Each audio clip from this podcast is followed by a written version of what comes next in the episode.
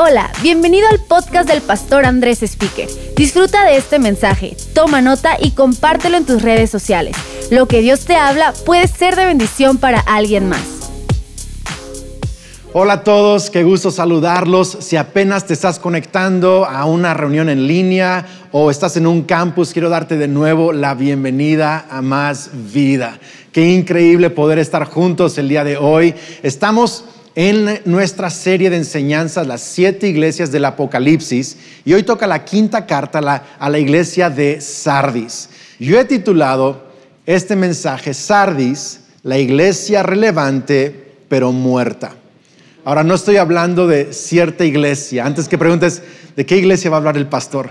No estoy hablando de cierta iglesia, estoy hablando de algo que Dios nos quiere hablar a todos nosotros. Es una evaluación personal si eres cristiano, si eres parte de una iglesia, que Dios nos ayude a todos a evaluarnos. ¿sí? Eh, Sabes, hace unos días tomamos un viaje en carretera largo con mi hijo Jared.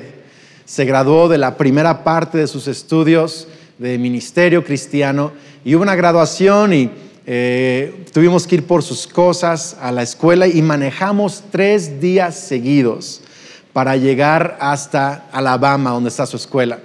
Y cuando llegamos nos dimos cuenta que sus cosas se las habían robado, que ya no. Entonces fuimos a hacer el viaje para traernos las cosas, pero ya no estaban sus cosas. Y platicamos y perdonamos a la gente que no sabemos quién fue, pero bueno, más o menos sí sabemos quién eres, pero lo perdonamos, lo bendecimos, lo soltamos y eh, estuvimos ahí un par de días en la graduación y luego nos echamos otros tres días de regreso.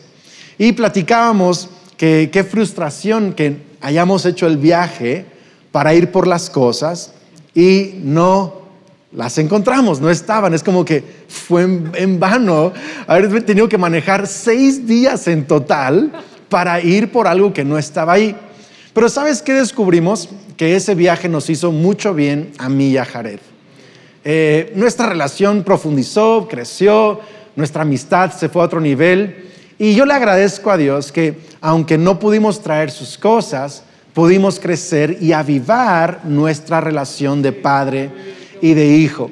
Y yo pienso en eso porque eh, la iglesia en Sardis aparentaba tener una buena relación con Dios, pero tenía una relación muerta, estaban muertos. Realmente es como dice la carta de Jesús a la iglesia en Sardis. Y tú y yo no queremos tener una apariencia de una relación con nuestro Padre Celestial. Queremos tener vida en nuestra relación con Dios. Queremos estar llenos del Espíritu Santo. Y quiero que empecemos a leer esta carta. Voy a ir contando algunos detalles históricos importantes mientras vamos leyendo la carta.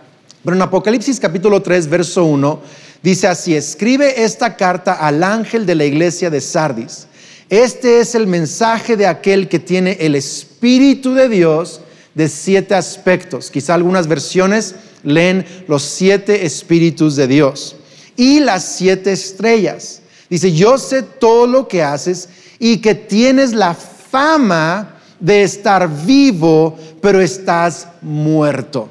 Ahora, ¿cómo se está introduciendo Jesús a la iglesia en Sardis? Primero les dice, el que tiene el Espíritu de Dios de siete aspectos o, los siete espíritus de Dios. ¿Qué significa esto? ¿Que Dios tiene siete espíritus? No.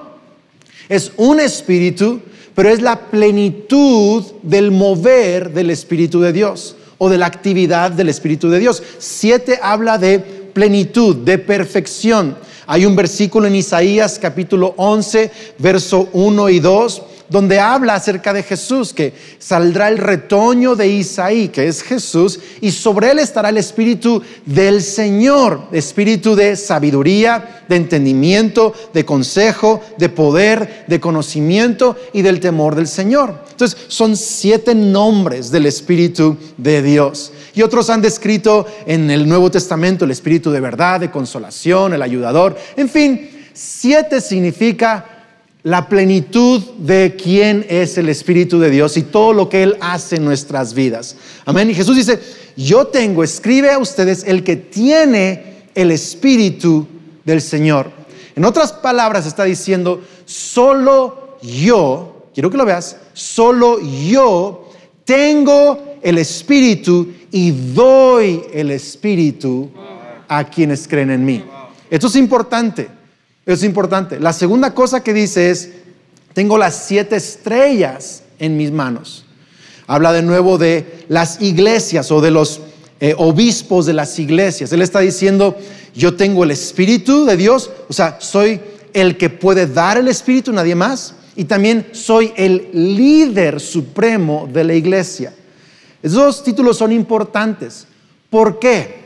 ¿Por qué se presenta así Jesús? Porque en Sardis se encuentra una cultura muy interesante, muy parecida a hoy en día. Y es una cultura en donde creían que todas las religiones llevaban a Dios. Realmente así era. Era una cultura, podemos llamarle posmoderna, pero en el primer siglo. Es increíble. Y había una tolerancia eh, a todas las religiones. Incluso la sinagoga judía en Sardis fue la más grande después de la de Jerusalén, la más grande. Hay ruinas hasta el día de hoy, lo escuchamos con Mauricio, ruinas hasta el día de hoy que gente visita de todo el mundo porque esta fue la sinagoga más famosa, más grande fuera de Jerusalén.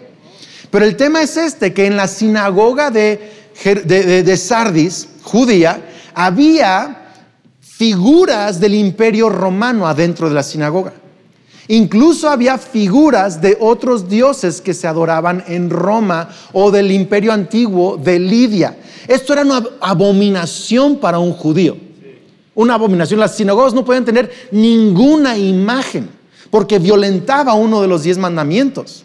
Sin embargo, en Sardis había imágenes. Quiero que lo vean. Es importante esto. ¿Por qué? Porque los judíos habían adoptado esta idea de Sardis que todas las religiones llevan a Dios o todos los caminos llevan a Dios. En otras palabras, para llevar el juego en paz con todo mundo, entonces todos creemos que todos tenemos el camino a Dios. Y en ese juego habían caído los judíos en Sardis y también los demás de las demás religiones. El tema es que los cristianos también habían caído en esta manera de pensar. Para llevarla bien, los cristianos también decían, pues todos los caminos llevan a Dios. Nosotros creemos que Jesús lleva a Dios, pero también tu camino, tu fe lleva a Dios. Y empezaron a creer esto, ¿para qué? Para estar en esta sociedad progresiva, en esta sociedad moderna, en esta sociedad en donde todas las religiones llevan a Dios y eran parte del club parte de, de la sociedad en Sardis, los cristianos. Y Jesús les dice, tienen fama de estar vivos, pero están muertos. En otras palabras, era una iglesia que, que tenía esta, tenía reuniones muy avivadas quizá, tenía ah, mucha actividad en la sociedad, eran famosos, en, el, mundo, por la iglesia, se pensaba que Sardis era una iglesia wow, creciente, maravillosa, pero Jesús les dice, están muertos. Han perdido la esencia del mensaje que es que Jesús salva. Solo Jesús salva. Y quiero que lo veas, está en Juan 14, 6. La Biblia enseña que solo Jesús nos lleva a Dios.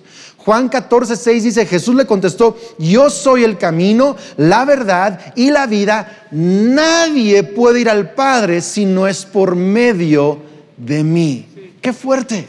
Nadie. En otras palabras, los cristianos en Sardis habían olvidado esa enseñanza para poder quedar bien con la sociedad.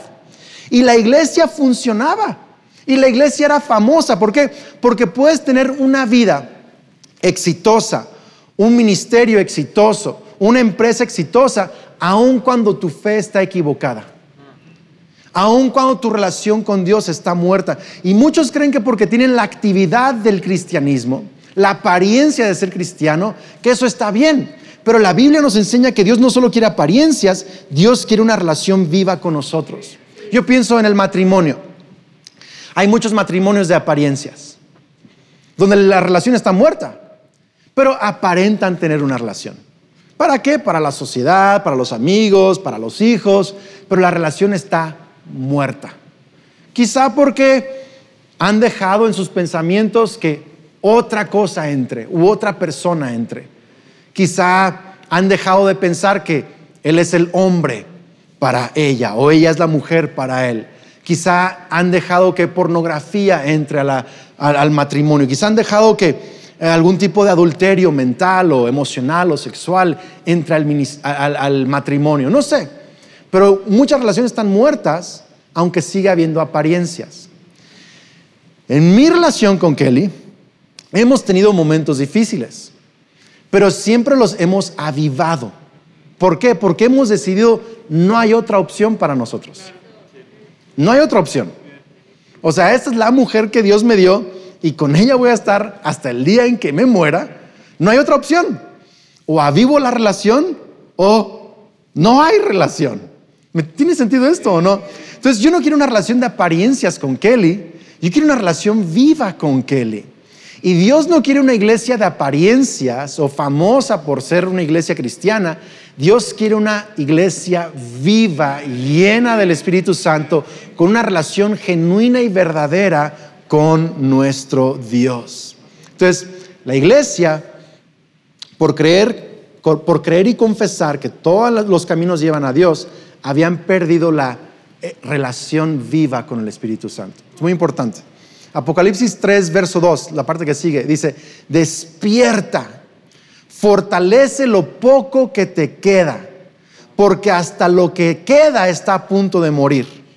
Veo que tus acciones no cumplen con los requisitos de mi Dios. Vuelve a lo que escuchaste y creíste al principio y reténlo con firmeza. Arrepiéntete y regresa a mí. Si no despiertas, vendré a ti de repente cuando menos lo esperes, como lo hace un ladrón. Le está diciendo, despierta. En otras palabras, como que la iglesia había caído en un sueño. No sé has tenido un sueño alguna vez en donde crees que es verdadero.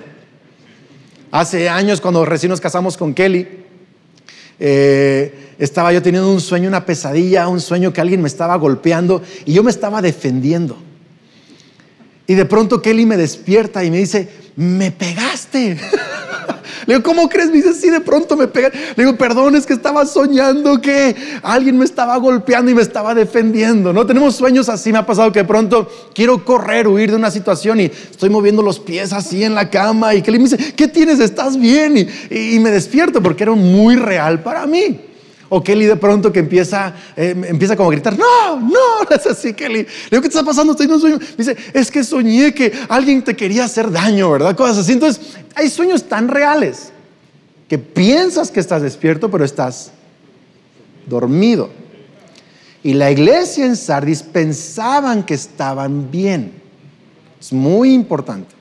Pero estaban bajo la influencia de la cultura en Sardis bajo la influencia de un sueño y creían que, todo, que así era. Y muchos cristianos hoy en día han comprado esta idea en donde todos los caminos llevan a Dios y estás en un adormecimiento espiritual.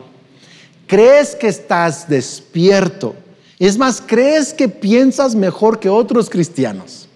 Crees que eres progresivo o progresista, que eres moderno, que eres de mente abierta, pero Jesús dice, estás en un sueño, estás dormido, estás muerto.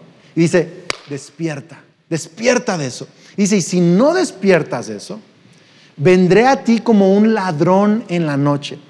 Sabes que Sardis era una ciudad del capital del antiguo imperio de Lidia, famosa porque tenía un muro impenetrable impenetrable. Pero dos veces en su historia pudieron invadir a Sardis por descuidos que hubo de la gente cuidando el muro. Es muy importante. Jesús le está diciendo, si ustedes no despiertan, voy a quitarles el liderazgo que tienen. Y yo creo algo, yo creo que Dios quiere que tú cumplas tu propósito, seas de influencia y tengas un liderazgo en tu familia, en tu generación, en la iglesia. Él tiene algo para ti. Pero sabes qué? Necesitamos despertar. Y hay tres cosas que yo veo en este pasaje, en estos versículos, de cómo es que Dios les llama a despertar a la iglesia en Sardis. Les llama a despertar. La primera es que les dice, fortalece lo poco que te queda, lo poco que te queda, porque lo poco que te queda está a punto también de morir. Ahora, yo estaba pensando esto y la mejor manera de explicarlo es contarte mi historia personal. No sé cuántos han pasado una crisis de fe o dudas muy profundas acerca de su fe. Hace varios años yo empecé a tener una prueba muy, muy fuerte de mi fe. Empecé a hacerme preguntas como, ¿realmente será que solo Jesús lleva a Dios? ¿Realmente será que vale la pena el trabajo que hacemos como pastores de predicar el Evangelio y de la iglesia? Y, ¿será, ¿Será algo que realmente vale la pena? Empecé a cuestionar mi fe, mi llamado, mi propósito. Y, honestamente fue una temporada muy difícil para mí. Y hablábamos con Kelly muy honestos, fui muy honesto con mi papá, con nuestro pastor Pablo Johansson, acerca de lo que estaba batallando, incluso con algunos de mi equipo, fui muy honesto. Y caíamos en cuenta con mi esposa platicando que lo único que me estaba anclando, o sea, yo tenía toda la información, estudiado acerca de las evidencias de Cristo, la evidencia de la resurrección, que por cierto te recomiendo el curso alfa, la evidencia del canon de la Biblia, la evidencia histórica, todo lo sabía. Yo sabía mentalmente que Jesús es el Hijo de Dios, pero mi crisis de fe había removido todo eso. Y solo me quedaba una cosa en esa temporada, y que yo lo platicábamos, y esto es lo que me quedaba, el que Jesús me había tocado que solo Él me había dado satisfacción y me había dado esta plenitud de vida, esta relación. Yo había hablado con Él, Él ha hablado conmigo. Eso me quedaba. No me quedaba mucho, pero eso me quedaba. El haber escuchado su voz, el haber, el haber tenido ese encuentro con Jesús varias veces en mi vida. Y lo que hice, mi pastor me recomendó, me dijo Andrés, métete con Dios, prioriza hablar más con Dios. Y empecé, aun cuando mi fe estaba por ningún lado, empecé a usar lo poco que me quedaba, que era abrir mi Biblia y orar y adorar y hablar con Cristo y dejarlo que Él me hablara. Y lo que empezó a pasar en los próximos meses es que mi fe fue creciendo, mi fe se fue reconstruyendo. Mi convicción de que Jesús es el Hijo de Dios y el único camino a Dios y el Salvador se fue fortaleciendo y se fue fortaleciendo. En otras palabras, lo poco que me quedaba no lo usé para deconstruir mi fe, lo usé para reconstruir mi fe. Y yo quiero recordarte esto el día de hoy. Porque a algunos de ustedes el enemigo les está diciendo, mira, ya estás muerto, pues mejor deconstruye lo que te queda y evoluciona en tu fe. Realmente está matando tu fe. Pero Jesús dice, te queda poco, pero con eso poco lo puedes fortalecer. Puedes reconstruir tu fe, puedes reconstruir tu relación con Dios, puedes reconstruir tu comunión con el Espíritu Santo. Úsalo poco no para deconstruir, sino para reconstruir lo que Dios tiene para ti. Qué increíble. No sé si tú estás pasando una, una prueba de fe. Quizá es otra situación para ti. Pero quiero animarnos el día de hoy a fortalecer lo poco que te queda, porque mira, así como a mí después de varios años mi fe está más fuerte que nunca, siento que mi vida, mi llamado, mi ministerio está más fuerte que nunca, mi relación con Dios, con mi familia está más fuerte que nunca. Yo no pensé que iba a ser así hace varios años, pero hoy lo estoy viendo. Yo creo, yo creo que para ti también hay algo mucho mejor de lo que tú estás experimentando, pero necesitas usar lo poco que tienes y reconstruir tu relación con Dios.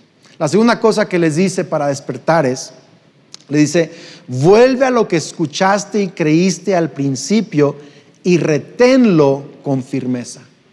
Qué increíble, vuelve a lo que escuchaste y creíste al principio y reténlo con firmeza. Ahora, esto me recuerda un poco a las palabras del apóstol Pablo a Timoteo en la segunda carta de Timoteo, capítulo 1, verso 7. Perdón, desde el verso 6 vamos a leer, porque lo voy a tratar de conectar. Dice, por esta razón te recuerdo que avives el fuego del don espiritual. Aquí el don espiritual es el regalo del Espíritu Santo. No está hablando solo de un don, sino el regalo del Espíritu Santo. Que Dios te dio cuando te impuse mis manos.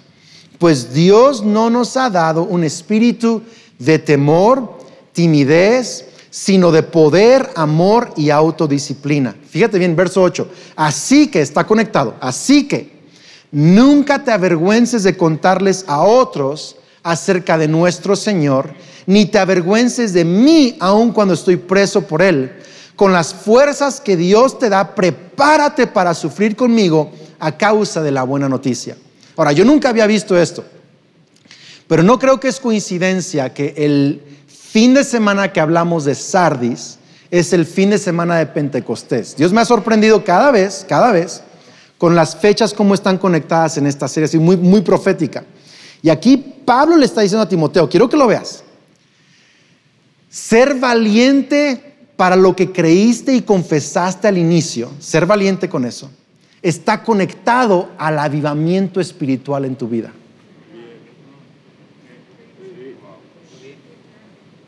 Le dice, aviva el fuego. Le dice, no te avergüences del Evangelio. Así de fácil. Entonces, ¿quieres despertar? Necesitas volver a lo que escuchaste y creíste en el principio. Dice, y reténlo con firmeza. Sé valiente. ¿Sabes que hoy en día es violento decir solo Jesús salva? Es violento. Son palabras violentas en esta sociedad. Gente te llama anticuado, te llama de mente cerrada, te llama ignorante, te llama incluso, incluso te puede llamar abusivo, porque cree que estás rechazando a todos los demás. Son palabras violentas. Y hoy en día nos cuesta trabajo retener esta verdad y creerlo con firmeza. Pero quiero decirte algo.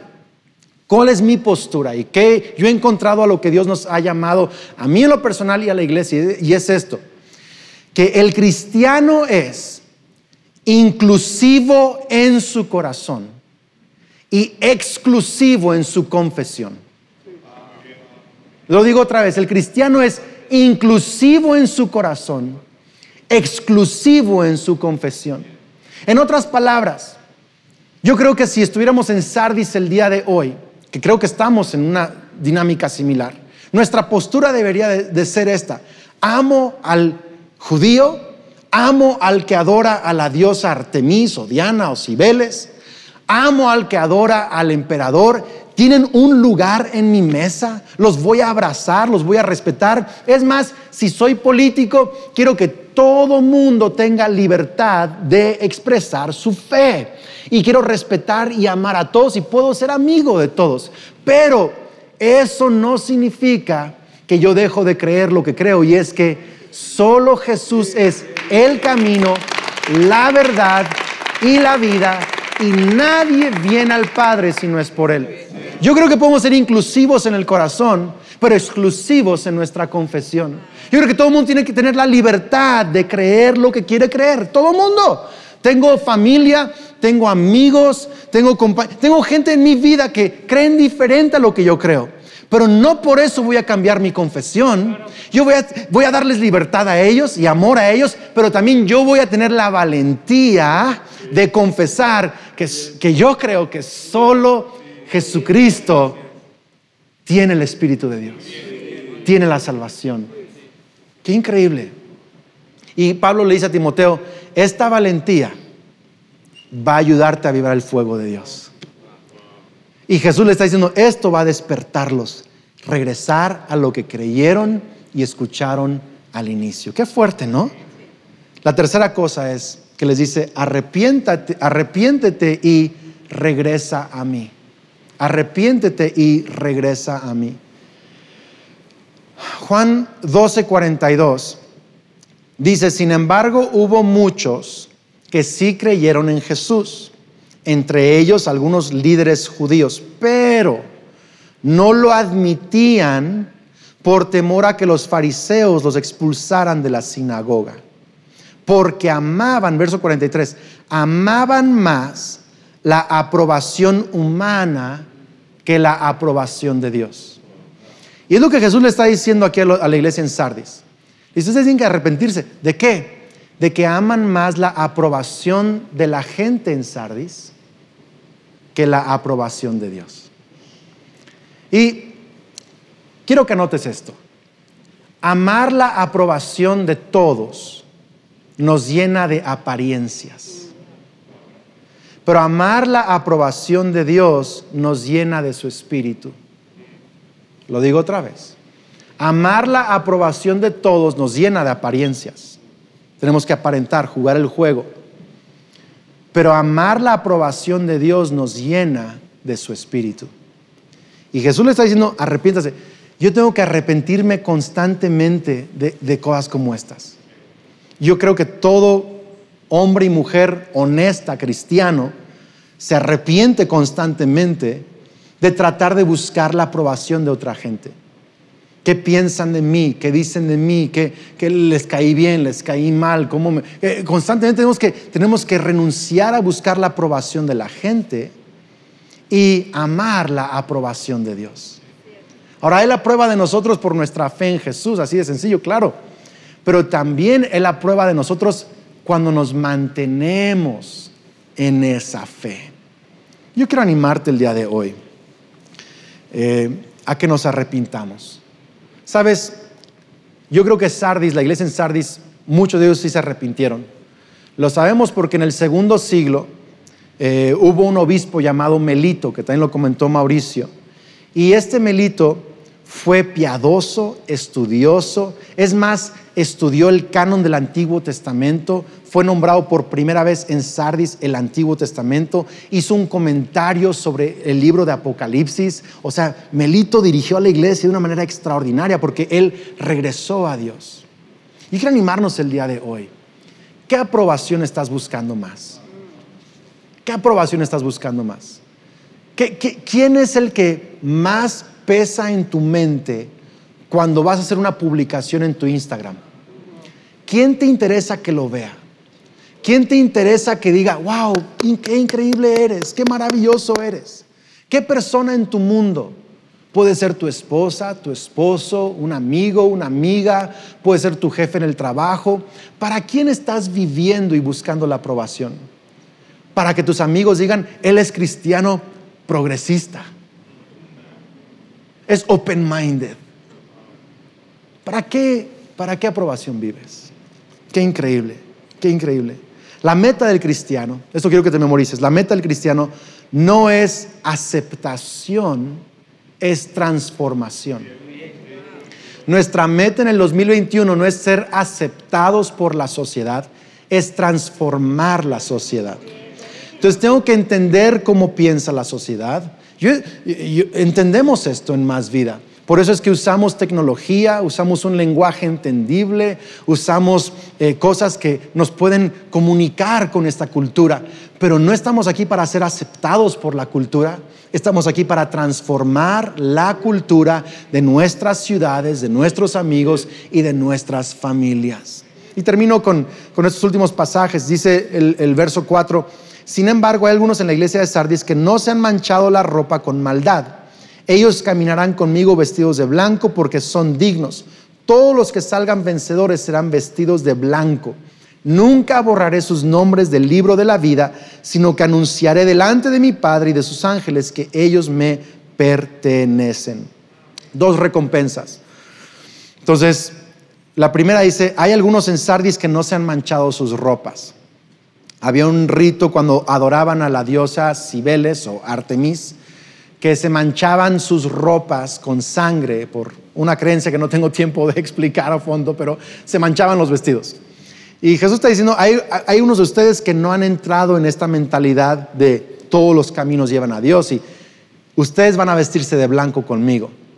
Lo dice, y también a los que salgan vencedores. O sea, le está dando oportunidad a todos a salir de eso. Yo no sé si tienes tu vestidura manchada, tu conciencia manchada, tus pensamientos o cultura manchada por este mundo, no sé. Pero Jesús te está dando una oportunidad el día de hoy a vencer, a salir de eso. Dice, y si tú sales de eso, voy a darte vestiduras blancas. Ahora, yo no sé tú, pero yo odio mancharme la ropa. Odio mancharme la ropa. Cuando iba en la prepa, me acuerdo que una vez llegamos a la prepa y estábamos en el recreo y algo tomé, algo comí que se me manchó mi playera blanca. Yo tenía 17, 18 años y ¿qué importa para un joven de 17 años tener la playera manchada? Pues a mí me importó tanto que me regresé a la casa a cambiarme la playera para ponerme una limpia en la prepa. O sea, oh, Kelly siempre me dice, Andrés, qué exagerado, es una manchita, pero yo odio traer la ropa manchada. No sé por qué, me, irrita mucho. Pero ¿sabes qué Jesús está diciendo? Van a tener vestiduras blancas. ¿Qué significa esto de vestiduras blancas? Pues está hablando específicamente de la justicia que solo Jesús nos puede vestir. Donde dice, vístanse de Cristo, de su justicia. ¿Sabes que Jesús cuenta una parábola? Dice que invitó a todo mundo a unas bodas. ¿Se han leído esa parábola o no? Y fueron por todo el mundo, eh, eh, los invitados no quisieron ir, fueron otros, fueron... Pero Jesús dice que se encontraron a unas personas, a un par de personas en la boda que no iban vestidos con la vestidura del protocolo de la boda. Y a ellos los sacaron de la boda porque no iban vestidos. ¿Qué está diciendo Jesús de esto? Está hablando de las bodas del Cordero. Algún día tú y yo vamos a estar en una celebración llamada las bodas del Cordero, en donde Jesús y la iglesia vamos a unirnos para toda la eternidad. Y en esa celebración hay que estar vestidos correctamente. Ahí no se acepta ni Gucci, ni Prada, ni Valenciaga, ni nada. Nada de eso entra. Nada de eso entra. Ninguno de tus méritos, de tus obras, de tus logros, nada de eso entra. Lo único que va a vestirte para la ocasión es la vestidura blanca de la justificación de Jesucristo por haber puesto tu fe en Él como tu Señor y Salvador. No hay otra vestidura. Y Jesús dice, los que no se han manchado, o sea, los que no han caído en esta mezcla de fe, de cultura, se han mantenido creyendo en mí, exclusivamente en mí. Y a todos los que sí se han manchado, que salgan de eso y salgan vencedores y vuelvan a su fe, les voy a dar vestiduras blancas para que estén conmigo. Y luego les dice, y también voy a darles, dice, nunca borraré sus nombres del libro de la vida. Nunca los borraré. Cuando Kelly y yo nos casamos, hicimos una lista de invitados para nuestra boda. Y no sé cuántos han hecho esa lista, varios que ya están este, eh, recordando, pero haces la lista y de pronto dices, pero no se alcanza para todos. Y borras a alguien. ¿No, ¿No les pasó eso? Y lo dices, no, pero lo anotas otra vez, no, pero mejor lo, y y está como que borrando y poniendo y quitando. Es, es un juego de ajedrez. ¿A quién invitas y quién no, no, invitas? ¿A quién borras y quién dejas en la lista, no? Pues hay una lista de invitados a la eternidad. Se llama el libro de la vida. Y tu nombre, por haber puesto tu fe en Jesús, está puesto allí. Dice, y si sigues en esa fe, nunca borraré tu nombre de esa lista. Yo no quiero que mi nombre sea borrado y ninguno de nosotros.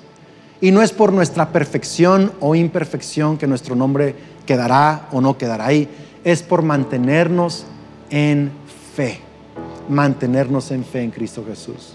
Y el último versículo dice, el que tenga oídos para oír, debe escuchar al Espíritu y entender lo que Él dice a las iglesias. Y te pregunto el día de hoy, ¿qué te está diciendo a ti el Espíritu?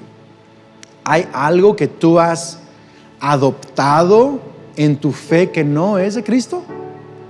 ¿Hay alguna idea posmoderna del 2021 de esta cultura que tú has integrado a tu fe cristiana para llevarla bien con los demás? Yo creo que podamos llevarla bien con todos siendo inclusivos de corazón, pero nunca debemos de cambiar nuestra confesión. Pero, ¿qué te está hablando a ti el Espíritu Santo? A mí me está hablando el Espíritu Santo que como hoy es día de Pentecostés, que necesitamos volver a declarar el señorío de Jesús y luego buscar una llenura fresca del Espíritu Santo. Porque regresar a esa confesión clara de que solo Jesús salva va a desatar algo nuevo en nuestro espíritu el día de hoy. Así que vamos a hacer un par de oraciones y luego voy a declarar el bautismo del Espíritu Santo sobre toda la iglesia. Amén. Pon tu mano sobre tu corazón. Di conmigo, Señor Jesús Hoy creo y confieso que eres el Mesías, el único camino a Dios. que moriste en la cruz por mis pecados y resucitaste para darme salvación. Te pido perdón por mis pecados, recibo tu perdón y hoy declaro que soy hijo de Dios, hija de Dios. Soy bendecido, soy amado, tengo vida eterna. Amén. Ahora todo el mundo diga conmigo, Señor Jesús, perdóname si he aceptado ideas de esta cultura, de esta generación que han manchado mi fe, que han manchado mi convicción. Hoy me arrepiento y regreso a ti. Y creo que puedo ser inclusivo de corazón, pero exclusivo en mi confesión. Hoy vuelvo a decir que solo Jesucristo es el camino al Padre.